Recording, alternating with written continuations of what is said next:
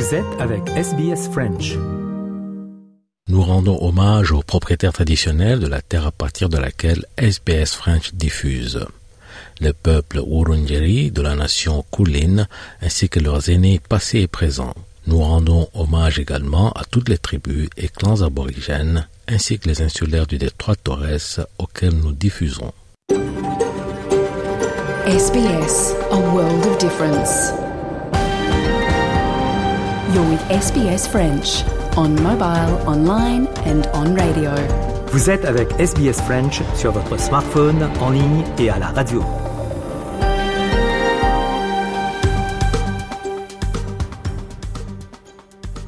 Mesdames et messieurs, bonjour. Vous écoutez le programme en français. Bertrand Tungarami pour vous accompagner ce samedi 17 février 2024. Au menu de cette édition, rencontre avec euh, une artiste et chercheuse française de passage à Melbourne. Nous aurons également une page sportive, de la musique et bien d'autres rubriques. Mais sans plus tarder, notre rubrique hebdomadaire rétrospective. Ça s'est passé en 17 février. SBS French. Les programmes de SBS sont disponibles en podcast et vous pouvez les écouter quand vous voulez. Pour s'inscrire ou télécharger, www.sbs.com.au/french. D'après l'Organisation internationale de la francophonie, 300 millions de personnes partagent aujourd'hui le français comme langue nationale, officielle ou véhiculaire. Outil de dialogue et de rapprochement, il s'est doté d'un sommet francophone en 1986. Récit par Valentine Saboureau, avec des archives de l'Institut national de l'audiovisuel. 17 février 1986. 41 chefs d'État, de gouvernement ou de région représentant 39 pays se rendent à Versailles sur invitation de la France. Ils participent au premier sommet francophone de l'histoire. C'est à la fois le prolongement et le début d'une grande aventure qui entraîne avec elle près de 120 millions d'habitants issus de cinq continents différents. La francophonie n'est pas une idée nouvelle. Le mot lui-même apparaît en 1886 sous la plume du géographe Onésime Reclus, qui l'utilise dans son ouvrage Algérie et colonie. Dès le début du XXe siècle, des associations s'organisent autour d'affinités qui ont aussi en commun la langue française. Écrivains, journalistes, universitaires et parlementaires francophones se regroupent, mais un premier pas encore plus important est franchi avec la création de l'ACCT, Agence de coopération culturelle et technique, mise en place en 1970 lors du sommet de Niamey. Dans les décombres du colonialisme, nous avons trouvé cet outil merveilleux, la langue française, écrivait Léopold Sédar Senghor. Et de fait, ce n'est pas la France, mais bien lui, l'ancien président du Sénégal, le Tunisien Habib Bourguiba, le Nigérien Amani Diori ou le prince du Cambodge Norodom Sihanouk, qui sont considérés comme les pères fondateurs de la francophonie. On écoute ici Léopold Sédar Senghor faire la promotion du bilinguisme. C'était en 1974. Nous avons six langues nationales. Et dans la nouvelle réforme de l'enseignement à l'école primaire, chaque élève apprendra euh, sa langue maternelle et la langue française. Sa langue maternelle, c'est-à-dire la langue euh, le plus généralement parlée dans l'arrondissement. Je pense que le bilinguisme, euh, c'est une richesse. Comme je dis, on est beaucoup mieux sur deux jambes que sur une jambe. Douze ans plus tard, ce 17 février 1986, la salle des congrès de Versailles voit se tenir le premier sommet francophone, qu'on appellera plus tard Sommet de la francophonie. Il est ouvert par le président français François Mitterrand, en présence notamment du Premier ministre canadien Brian Mulroney, du président zaïrois Sese Mobutu ou du président libanais Amin Gemayel. C'est le début de trois jours de discussion pour une communauté, je cite, désireuse de compter ses forces pour affirmer ses ambitions. À l'occasion de cette rencontre sans précédent, Hubert Joly, secrétaire général du Conseil international de la langue française, explique ce qu'il en attend sur Antenne 2. J'en attends qu'ils répondent aux véritables préoccupations du monde francophone, c'est-à-dire le développement économique et social, c'est-à-dire l'alphabétisation, l'autosuffisance alimentaire et une vue globale et un dessin pour l'ensemble de nos pays. À l'issue de la première journée, les participants adoptent une résolution condamnant le régime sud-africain. Deux jours plus tard, plusieurs mesures sont évoquées, notamment en matière de coopération économique et scientifique, ainsi que dans le secteur de l'audiovisuel. Il est aussi décidé que le sommet suivant aura lieu deux ans plus tard à Québec. En 1995, une étape importante est franchie. Le sommet de Cotonou vote la création d'un poste de secrétaire général. Et en 2005, il dote l'organisation d'une charte de la francophonie. Le prochain sommet, le 19e, se tiendra en octobre 2024 dans la toute nouvelle Cité internationale de la langue française, inaugurée à Villers-Cotterêts l'année dernière par Emmanuel Macron. Vous êtes avec Radio SBS en français. Temps de passer à une courte pause, puis notre rubrique Europa. Aujourd'hui, nous avons la première partie de la 132e édition de Europa, une première partie qui se penche sur la situation de l'OTAN après les déclarations incendiaires de Donald Trump.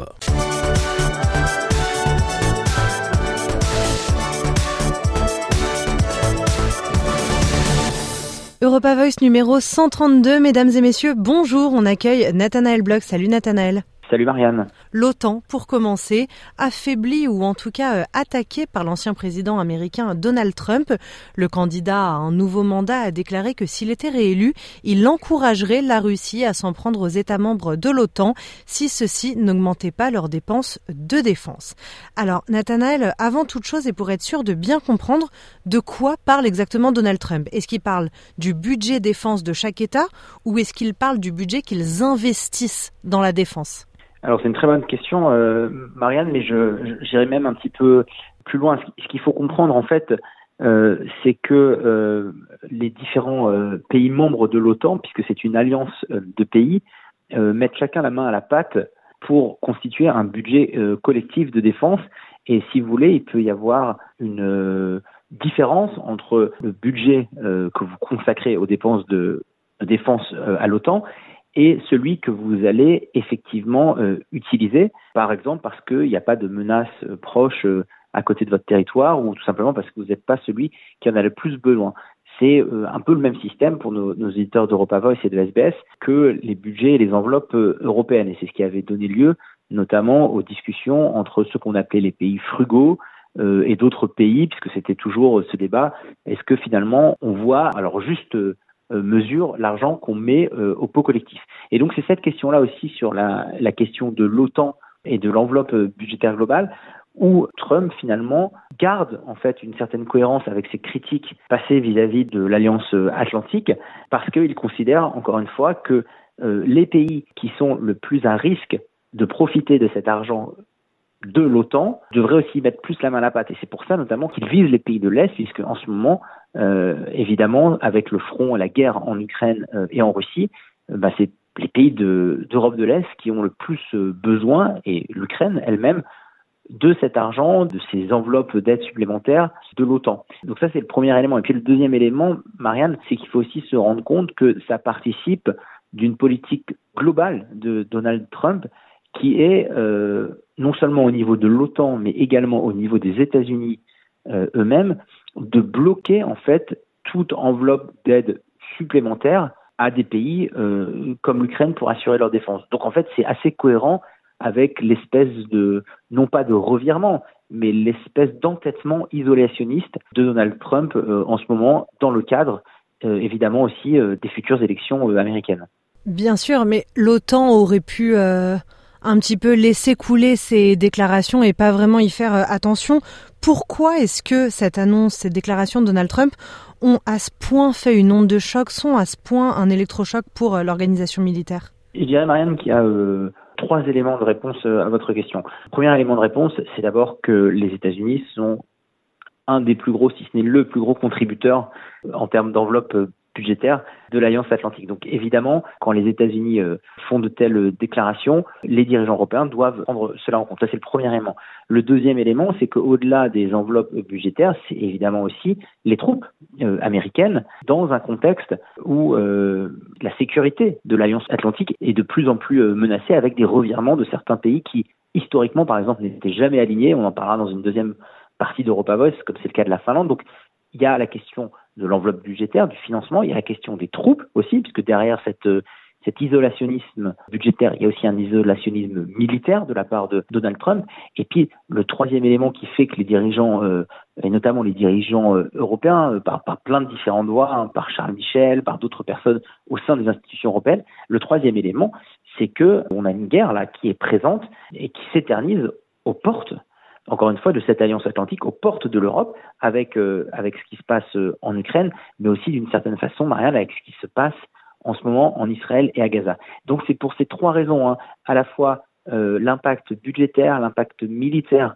et euh, la réalité du terrain qui font euh, que les autres alliés atlantiques ne peuvent pas ne pas réagir à ces déclarations de Donald Trump. J'ajouterais juste, Marianne, que peut-être pour un petit peu, non pas atténuer, mais, mais expliquer aussi ces déclarations-là, encore une fois, il faut le rappeler, on est dans un contexte d'élection américaine où à la fin de cette année de 2024, on aura le nom du futur président euh, américain et où on sait que Donald Trump, au sein même de son propre camp, est menacé. Donc euh, il y a aussi, si vous voulez, une part de discours de la part de Trump qui n'est pas forcément en décalage, mais qui peut être un peu différent des actions de terrain. Mais encore une fois, très difficile de ne pas prendre ça euh, au sérieux pour les autres euh, euh, membres de l'Alliance atlantique. D'ailleurs, je fais juste une toute petite digression sur ces élections américaines.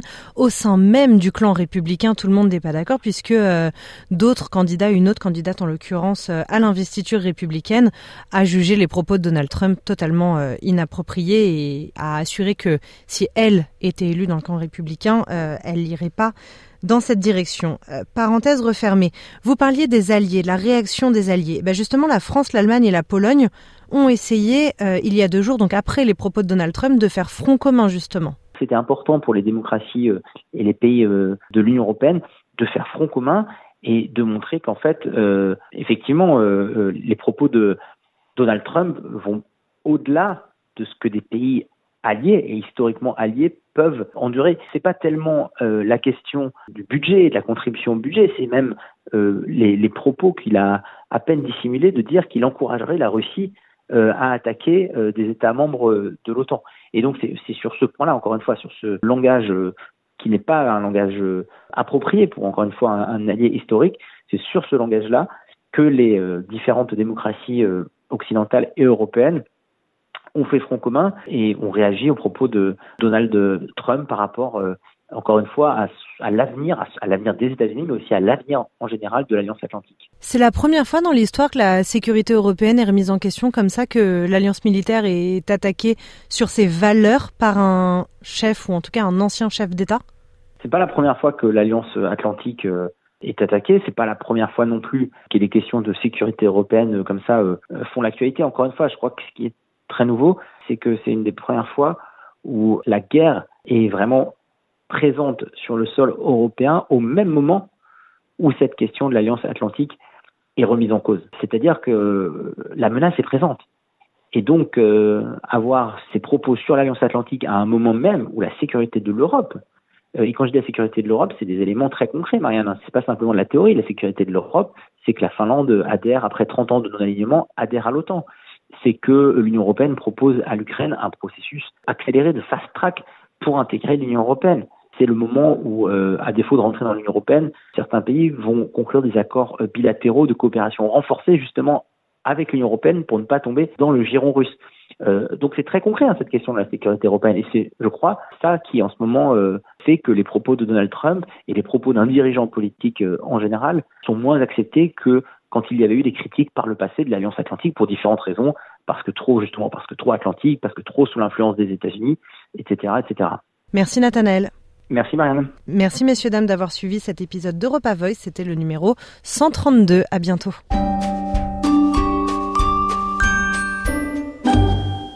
Après la courte pause, on retrouve Noémie Soula, une artiste et chercheuse en géotechnologie française qui vit à Londres, qui est de passage à Melbourne. Elle nous parle de son projet d'art Mythical Living Data. Mais avant cela, une page sportive.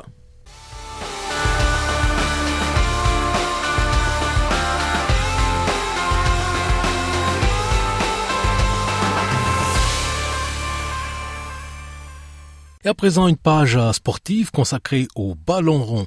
Bien, Kylian Mbappé, le capitaine des Bleus, a annoncé son intention de quitter le PSG à la fin de la saison. En effet, le contrat du joueur de 25 ans avec l'équipe titulaire du championnat de France arrive à son terme. Mbappé n'a pas communiqué sa destination, mais il ne fait guère de doute, c'est au Real Madrid que le meilleur buteur de la Coupe du Monde 2022 ira poser ses valises. Et c'est un soulagement pour les supporters de foot écossais. Ils auront le droit de jouer de la cornemuse lors des matchs de l'Euro 2024, un tournoi qui se tient à partir du 14 juin en Allemagne et l'UEFA vient d'accepter la présence de l'instrument national écossais en faisant exception à ces règles. Reportage en Angleterre signé Emeline Vin pour RFI. L'hymne écossais au son des cornemuses, ce sera possible dans les stades allemands pendant l'Euro cet été. L'UEFA fait exception à son interdiction des dispositifs mécaniques émetteurs de son. Yann Emerson, rédacteur en chef du magazine de supporters Famous Tartan Army, ne se voyait pas partir sans l'instrument national. Uh, on avait peur, on était triste. La cornemuse fait partie de notre identité nationale, c'était important. Elle a le pouvoir d'entraîner tous les supporters écossais. Dès que vous l'entendez, ça donne des frissons. C'est comme un cri de ralliement. Honnêtement, c'est comme si on commençait les matchs en menant 1-0 en ayant les cornemuses pour motiver les troupes. Lui ne joue pas, trop difficile, et les supporters devront faire de la place dans leur valise 3 kilos tout de même. Seule restriction, les musiciens devront enregistrer leur instrument auprès de la fédération écossaise. C'est super qu'on puisse amener les cornemuses. S'il faut les enregistrer auprès de la fédération, je ne pense pas que ça pose de problème à qui que ce soit. L'important, c'est qu'il y ait des joueurs de cornemuse pour soutenir notre équipe. Ce n'est pas un problème. Les supporters écossais, la Tartan Army, ont déjà reçu plusieurs prix pour leur capacité à mettre l'ambiance dans les stades. Et la Côte d'Ivoire, grande gagnante à domicile de la Coupe d'Afrique des Nations 2024. Troisième victoire, troisième étoile pour les éléphants. Et pour ceux qui en veulent davantage, rendez-vous à Paris, en France, à la galerie 110 Véronique Riffel précisément, avec une exposition consacrée au football en Côte d'Ivoire. Cette exposition s'appelle Baby Foot, Babi étant le surnom d'Abidjan en langue Nuchi. Le photographe Manuel Bron est allé suivre des matchs de foot au nord de la capitale. Reportage d'Olivier Roger pour RFI. Très très bonne passe, il rentre dans la surface, la frappe ça passe au-dessus il y a de multiples façons de participer à l'ivresse du football, la radio, les stades, le jeu, et il y a l'appareil du photographe français Manuel Braun, saisissant les multiples détails physiques et physiologiques des joueurs de foot, devenus pour un temps gladiateurs pacifiques dans une arène de sable. On voit quand même euh, les chaussures rafistolées, le terrain qui, est vraiment poudreux et c'est quelque chose aussi que j'ai voulu retracer dans mes images. On sent ce soleil très très fort, il y a du sable collé sur la peau. Plus qu'un reportage sur le foot, c'est une sensation et je les, je les vois presque comme des sculptures. Ce qui me touche dans le sport, c'est dans quel état le, le corps se met, comment on se transcende, comment on se presque se torture. L'esthétique de Manuel Braun est celle de l'effort et de la tension musculaire. C'est aussi une esthétique des maillots, des chaussures et plus généralement du quartier bigarré de Yopougon. Et c'est ce qui a séduit la galeriste Véronique Riffel. Ça me fait penser à la bande dessinée de Marguerite Aboué, qui se passe à Yopougon aussi. Et j'aime ces éclairages que nous offrent les artistes, les écrivains, les BDistes. Babyfoot est une expo à voir à Paris, au 110 Véronique Riffel Galerie, jusqu'au 15 mars prochain. De cette rencontre ici à, c'est terminé c'est la fin de cette page sportive, suite de l'émission après la pause.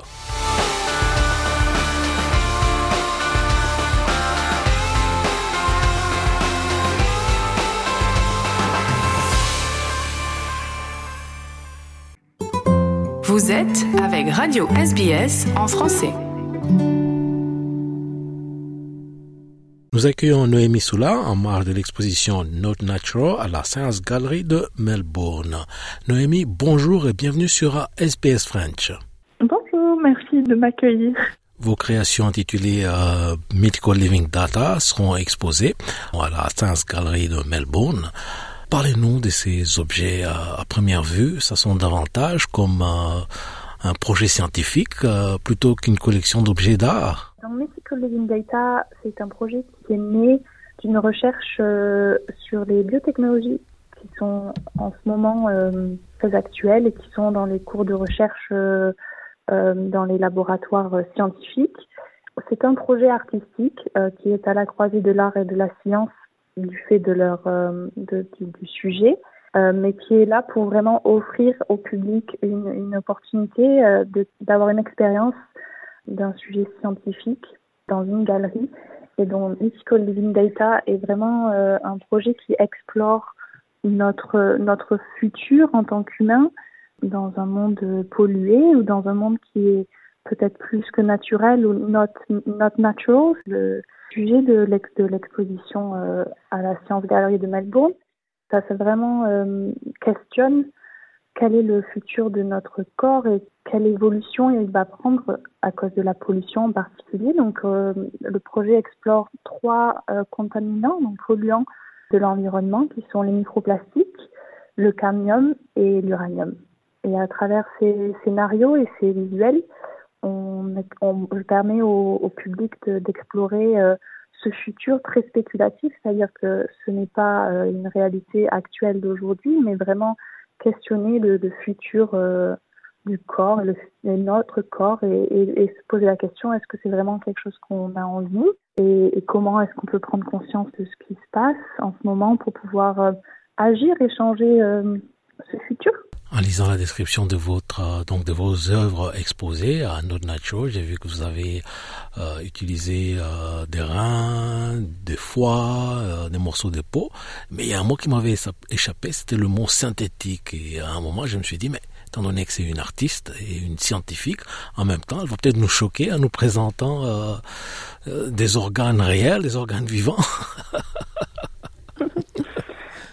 oui, en fait, euh, le, mot synthétique, euh, ben, déjà les, organes créés là sont, synthétiques dans le sens où ils, ne sont pas vivants, ce ne sont pas des, vrais organes, euh, ils sont faits en silicone et en, plastique en fait. Ce qui sont les mêmes techniques qui sont utilisées dans le prothèse du cinéma, si vous voulez, dans le, vous savez quand ils font des, cicatrices ou, des sortes de props au cinéma. Donc c'est la même technique de, création que ces effets euh, cinématographiques. Donc il y a le mot synthétique dans, ce, sens-là, mais aussi dans la, biologie synthétique, c'est une, branche euh, de la biologie où finalement le l'ADN peut être synthétisé et donc peut être créé de manière synthétique.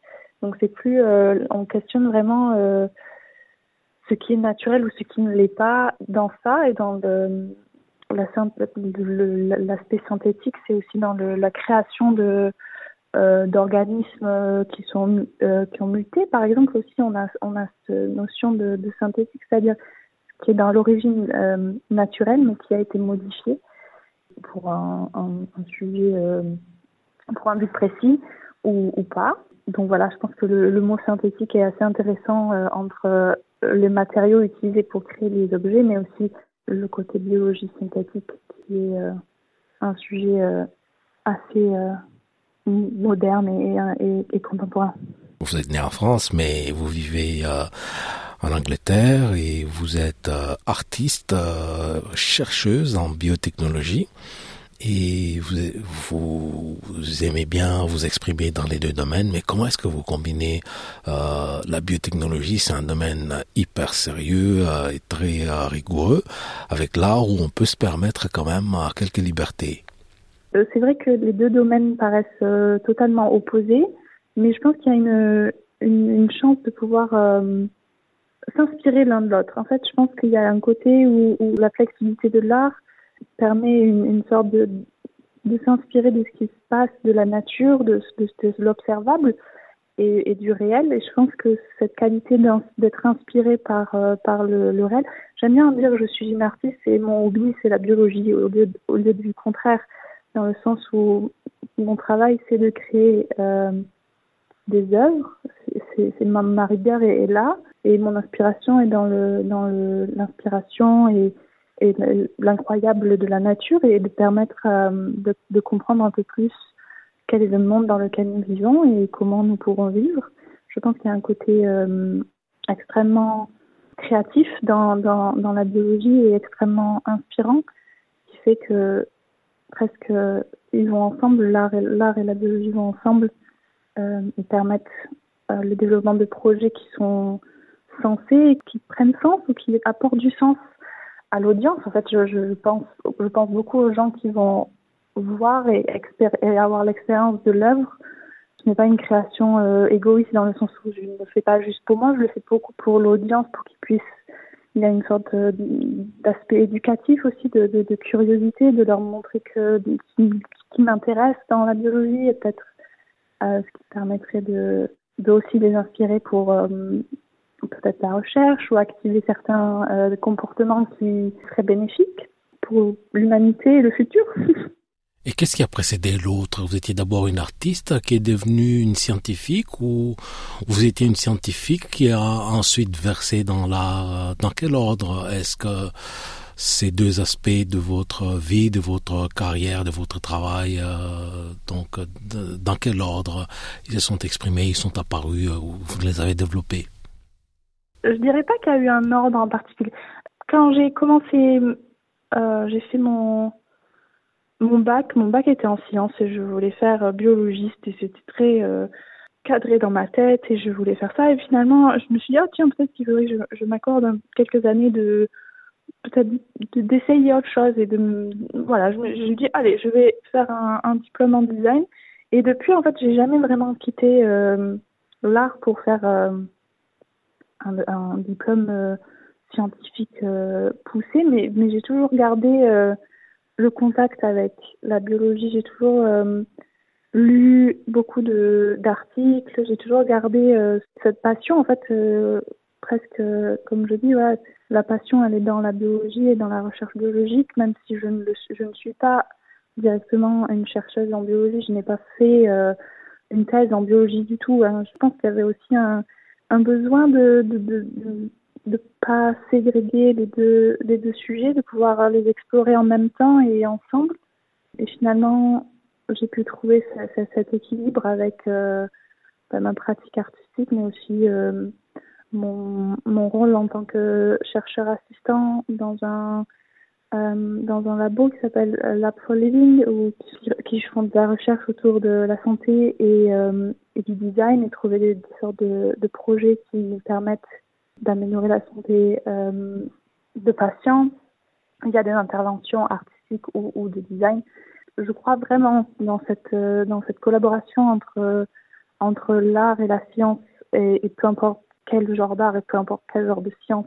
Je pense qu'il y a vraiment une, sorte de, de puissance euh, à permettre euh, cet échange qui, vraiment ouvre, des possibilités d'amélioration, d'innovation, d'intégrer l'humain aussi de nouveau dans, des sujets euh, scientifiques et de permettre une compréhension aussi. Il y a un côté éducatif, il y a un côté amélioration de la vie. Quelle est votre réflexion personnelle mmh. sur euh, les prémices de l'exposition en cours? Est-ce que les humains doivent euh, adapter, agir sur la nature et l'environnement? Ou euh, sont-ils capables de, de l'adapter? Ou devraient même devraient-ils même essayer mmh. de, de, changer la nature? Oui, nous avons des technologies disponibles pour pouvoir recréer une espèce qui a disparu. Et la question est est-ce qu'on devrait le faire ou pas? Et je pense que beaucoup euh, des œuvres qui sont exposées questionnent est-ce que l'on peut, est-ce que l'on devrait, et ce n'est pas parce que l'on en est capable que la, bonne question et la, réponse est qu'on devrait.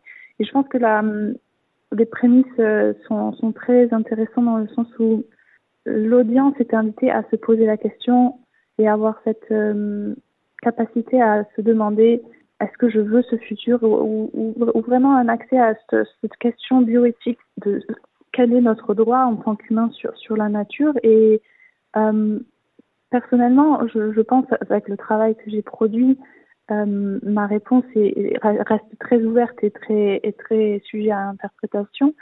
Mais je pense qu'il y a un côté euh, où le contrôle que l'on pense avoir sur l'évolution de notre corps ou de notre société est très euh, minime et je pense que même si on pense de toutes les conséquences que peut avoir une biotechnologie, on va rater euh, une partie de, de, de, ça et je pense que c'est pour ça que je, je mets en valeur ce, ce, questionnement à travers le projet dans le sens où plus, plus on pense par, par rapport à une technologie, plus on va pouvoir être capable de prendre une décision qui paraît juste, même s'il va y avoir toujours euh, un risque ou, quelque chose qui ne se passera pas comme prévu. Je pense que la question de est-ce que l'on peut altérer la nature et est-ce que l'on veut sont vraiment des, des, des prémices euh, philosophiques dans le sens où c'est important de, de, pouvoir mesurer euh, les raisons. Est-ce que la, raison est une, motivation financière? Est-ce que c'est une motivation pour un, un, meilleur futur? Et je pense qu'il y a aussi cette question-là. Est-ce que vraiment re, recentrer le, les raisons pour lesquelles nous faisons certaines choses? Noémie Soula, merci d'avoir pris le temps de nous parler de vos œuvres Mythical Living Data exposées dans Not Natural, une exposition à la Science Gallery de Melbourne. Merci beaucoup. Donnez votre opinion sur les sujets qui vous intéressent. Envoyez un SMS au 04 88 79 93 23 ou rejoignez notre page Facebook pour participer à la conversation. Et saviez-vous que l'Australie est le deuxième pays où on consomme le plus de champagne au monde? Eh bien, pour en savoir plus, restez avec nous après la pause. Vous êtes avec Radio SBS en français. Eh bien, aujourd'hui, dans le programme en français sur Radio SBS, on va parler d'une des merveilles euh, que l'on peut trouver en France et à travers le monde. En tout cas, une des merveilles françaises, le champagne. Et on a euh, des membres du comité interprofessionnel du champagne avec nous. Je vous laisse vous présenter, c'est plus simple. Bonjour, David Chatillon. Je suis président de l'Union des maisons de champagne et coprésident du comité champagne. Bonjour, Maxime Toubar. Moi, je suis viticulteur en Champagne et donc je suis président du syndicat général des vignerons et coprésident de l'interprofession. D'accord. Alors, je vais vous poser la première question. Qu'est-ce qui vous amène ici? Qu'est-ce qui vous amène en Australie? Euh, La promotion du champagne en tant que tel? Alors pas la promotion, mais la découverte du marché. L'Australie est le sixième marché export euh, du champagne. Et donc pour nous, c'est très important de venir nous rendre compte sur place de, de, de, de des modes de consommation, euh, de la réalité du champagne euh, en Australie. Et je veux dire qu'on n'est pas on n'est pas déçu. La réalité du champagne, alors qu'on mette bien les choses, le champagne c'est fait en France dans une certaine région. On en a beaucoup parlé.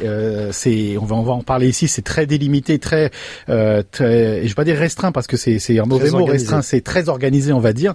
donc il n'y a pas de champagne australien, que ce soit bien clair. on parle de la consommation du champagne. Alors j'allais dire français, mais le champagne, c'est forcément français. C'est ça. Donc c'est une des activités du comité champagne, c'est de, de, promouvoir l'appellation, donc le nom, euh, parce que c'est extrêmement euh, important.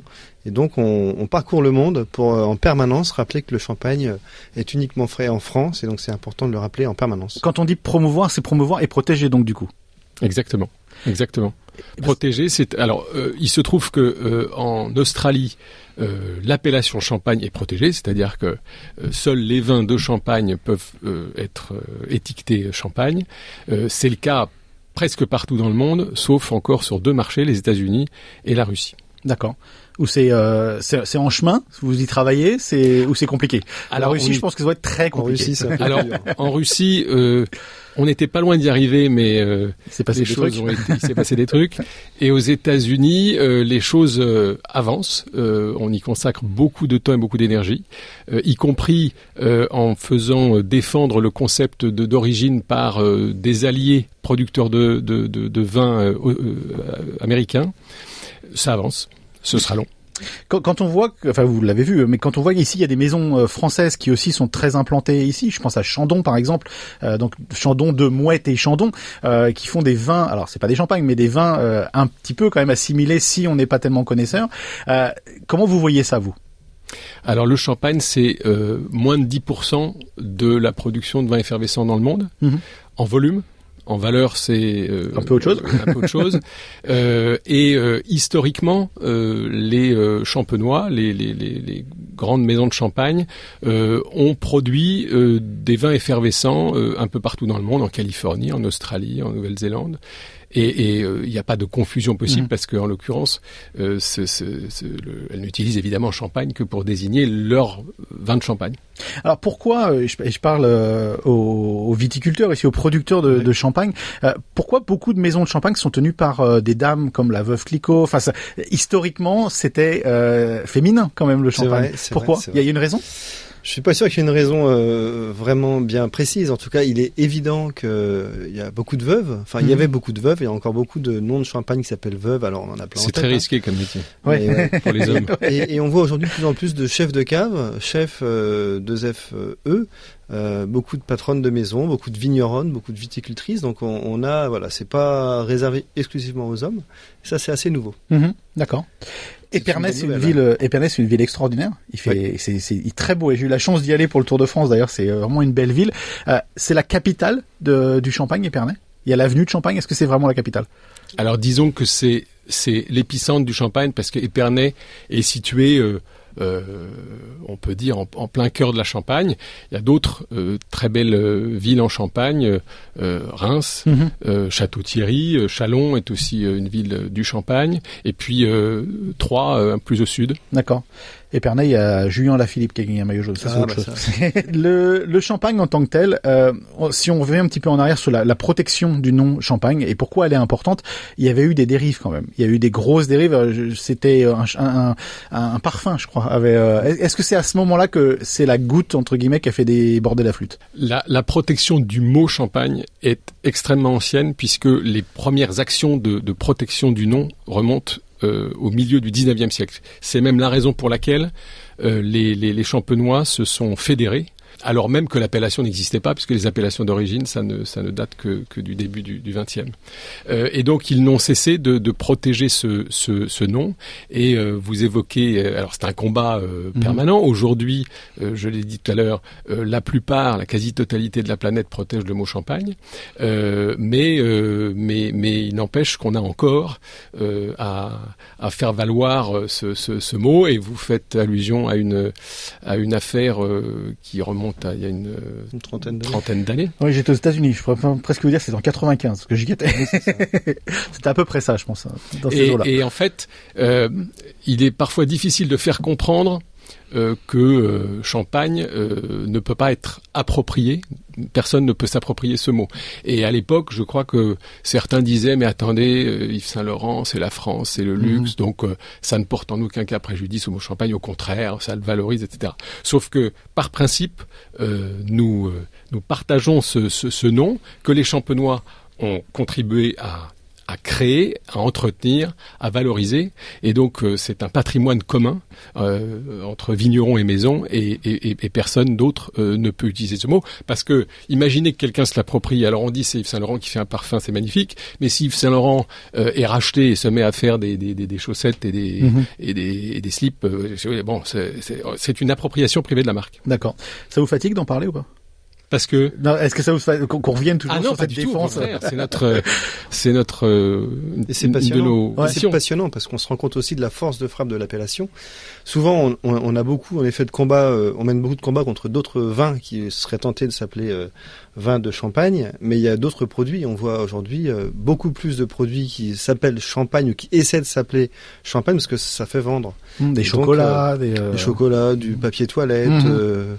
La couleur champagne. euh.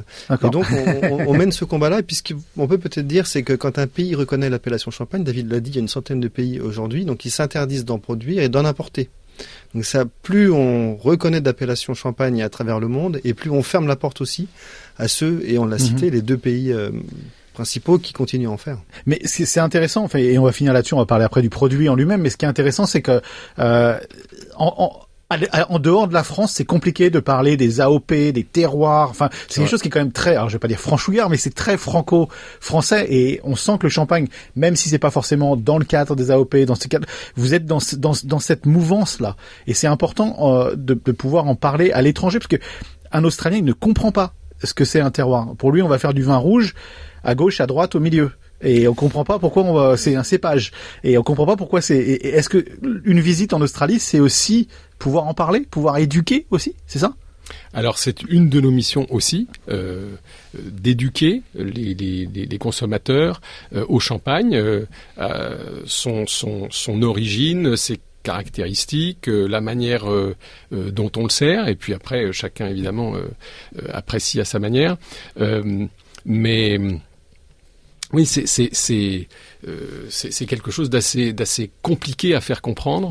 Euh, pas, pas tellement euh, pas tellement pour le champagne parce que le mhm. champagne c'est assez simple. C'est une seule appellation qui est produite dans une dans une région assez assez grande donc avec un un, un, volume de vin significatif. Mais, quand on entre dans le détail du système des appellations d'origine et des sous-régions et des, et des communes et des machins, là qui n'existe pas en Champagne, là ça devient compliqué. Mais vous voyez un peu en fer de lance de, de, de cette défense un peu de, du patrimoine gastronomique euh, et, tout ce qui va avec euh, Champagne, c'est euh, un peu synonyme de d'art de vivre à la française partout dans le monde. Donc mhm. oui. D'accord. Ouais, c'est intéressant. Qu'est-ce qui fait un bon champagne? Un bon champagne, c'est un bon viticulteur qui produit des bons raisins, qui va soit vinifier, donc vendre ses bouteilles, soit les confier à une maison de champagne qui le fera. Donc c'est c'est du temps, c'est de la technique, c'est un savoir-faire, c'est un patrimoine, euh, c'est un terroir. Donc c'est pas une, une chose, c'est une multitude de, de, de, choses. Et on voit bien que ça, ça fait écho parce qu'il y a de plus en plus de, de consommateurs à travers le monde qui apprécient euh, notre produit. Donc on voit bien que l'appellation, on, en parlait il y a quelques instants, l'appellation, mais aussi le produit, mais aussi l'image que le champagne euh, procure, c'est c'est du bien-être, c'est c'est l'art de vivre à la française, c'est la fête, c'est la célébration et c'est la journée du champagne aujourd'hui. On voit bien que partout mhm. ici en Australie, dans bon, nombre d'hôtels, de bars, d'endroits où il fait bon vivre, euh, c'est euh, voilà, c'est des coupes qui sont servies sur les tables et ça, ça fait chaud au cœur de voir que notre produit, notre petit euh, produit international, fleuron à la fois du territoire mais aussi de la France et de l'Europe, bah, traverse ses frontières et de plus en plus. D'accord. Et comment justement le champagne est devenu synonyme de fête? Synonyme de. Il y a un moment, on a on a dû décider quelque part euh, que bon bah on allait s'amuser avec du champagne. Il faut boire avec modération, il faut le rappeler. Euh, mais euh, mais comment c'est devenu ça? Il y a eu un acte, il y a eu une, une, une mission. C'est 300 ans d'histoire.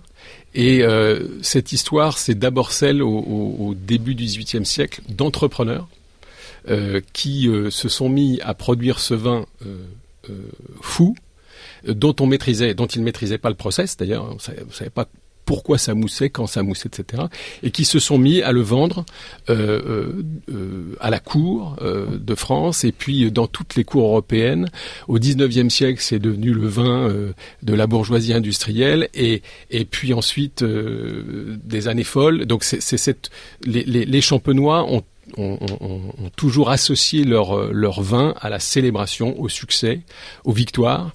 Et donc c'est un, un mythe qu'on entretient aujourd'hui, mais le champagne c'est aujourd'hui beaucoup plus que le vin de la célébration, c'est aussi le, le c'est devenu ou redevenu le vin de la gastronomie mhm. et, et, et, le vin de un, vin de table comme on dit ici euh, en, Australie. Euh, donc c'est c'est euh, c'est un vin qui se marie euh, avec énormément d'occasions et ça c'est assez unique euh, dans le monde. Euh, si on parle du, du, du produit en lui-même, euh, il a évolué depuis 200 ans, 300 ans. Un champagne, si aujourd'hui miraculeusement je trouverais une bouteille qui est inchangée, qui a pas bougé, qui, est, qui était comme à sa sortie de chez d'il y a 200 ans, c'est un produit qui est différent de ce qu'il est aujourd'hui. Il s'est adapté? Alors bien sûr, une des réussites aussi euh, de, des champenois à travers les, les siècles, c'est d'avoir su adapter euh, le produit en lui-même euh, aux consommateurs. On prenait le champagne très sucré auparavant, en dessert, maintenant on le prend plutôt en apéritif et plutôt brut voire extra brut, et on continuera encore hein, à le faire évoluer. Donc on voit aussi, quand on se compare avec d'autres collègues d'autres secteurs, d'autres endroits, parfois des régions où on n'a pas su évoluer, on n'a pas su prendre en considération l'évolution du goût des consommateurs. Et nous, la Champagne, on a su en permanence se remettre en cause à la fois sur euh, le goût, mais aussi sur les pratiques. Et ça, c'est important parce que c'est aussi gage euh, à la fois de réussite et puis de, de, de pérennité dans le temps parce que euh, on a trop d'exemples autour de nous de produits qui durent 5, 10, 15 ans, qui sont une mode, et puis au bout de 10 ans qui s'arrêtent et on ne sait pas pourquoi, et d'autres viennent prendre la place. Donc le champagne dure aussi parce que on s'adapte, parce que nous nous adaptons en permanence au goût du consommateur qu'on essaie de connaître, qu'on essaie d'identifier. Et on est aujourd'hui très à l'écoute de ce que les jeunes consomment, euh, l'évolution de la consommation euh, du vin chez les jeunes en particulier, pour, pour essayer d'anticiper les choses. Il y a des choses qui vous font euh, dresser les poils sur, le, sur les bras quand vous voyez les gens mélanger des choses ou mettre des choses ou, Rien pour vous on est plutôt ouvert. on est plutôt ouvert parce que je pense qu'il faut justement même mettre du coca dans le champagne. Il y a des limites. Oh, on le voit pas souvent. on le voit pas souvent. C'est dommage, mais on le voit pas souvent. Hein. On le conseille pas d'ailleurs. D'accord. Euh, je vais poser une dernière question. Euh, flûte ou coupe? Quel est le meilleur Alors ça, c'est un vrai sujet. Euh, ah, ça, on pourrait en faire une verre, grosse discussion. Verre à vin, verre à vin. Verre à vin. Ouais, verre à vin. C'est un goût personnel ou euh... C'est un goût personnel et puis je pense qu'aujourd'hui la flûte euh, concentre trop les arômes et on a, on se rend compte qu'on a du mal à vraiment à, à apprécier la qualité euh, du goût du vin. Donc verre à vin plus large, plus large. D'accord, mais pas la coupe. Pas la coupe. D'accord. Vous êtes d'accord? Alors moi je, je, je, suis je suis d'accord sur le plan euh, organoleptique et euh, on parlait du vin de la gastro d'un vin de gastronomie et, et, et je pense qu'effectivement le, le, le, verre à vin donne euh, révèle toutes les qualités du vin de champagne. Après, euh, si euh, vous faites la fête, une, une, une coupe c'est magnifique. Alors mm -hmm. c'est pas idéal parce que l'effervescence s'en va plus vite, les arômes aussi, mais c'est très beau et une, une, flûte aussi c'est caractéristique du vin de champagne. Donc les trois. Les trois, d'accord peu importe du moment qu'on consomme du champagne. Exactement. Avec modération. J'ai pas dit ça. Je le dis, mais avec modération. Merci d'être venu nous voir. Merci à vous. Merci beaucoup. Votre communauté, vos conversations. SBS French. C'était Regarde-moi par catégorique et avec ce morceau, nous touchons à la fin de cette édition pour ce samedi. Prochain rendez-vous avec le programme en français, c'est demain dimanche, comme d'habitude, entre 13 et 14 heures. Merci de votre attention. Bon week-end et à très bientôt.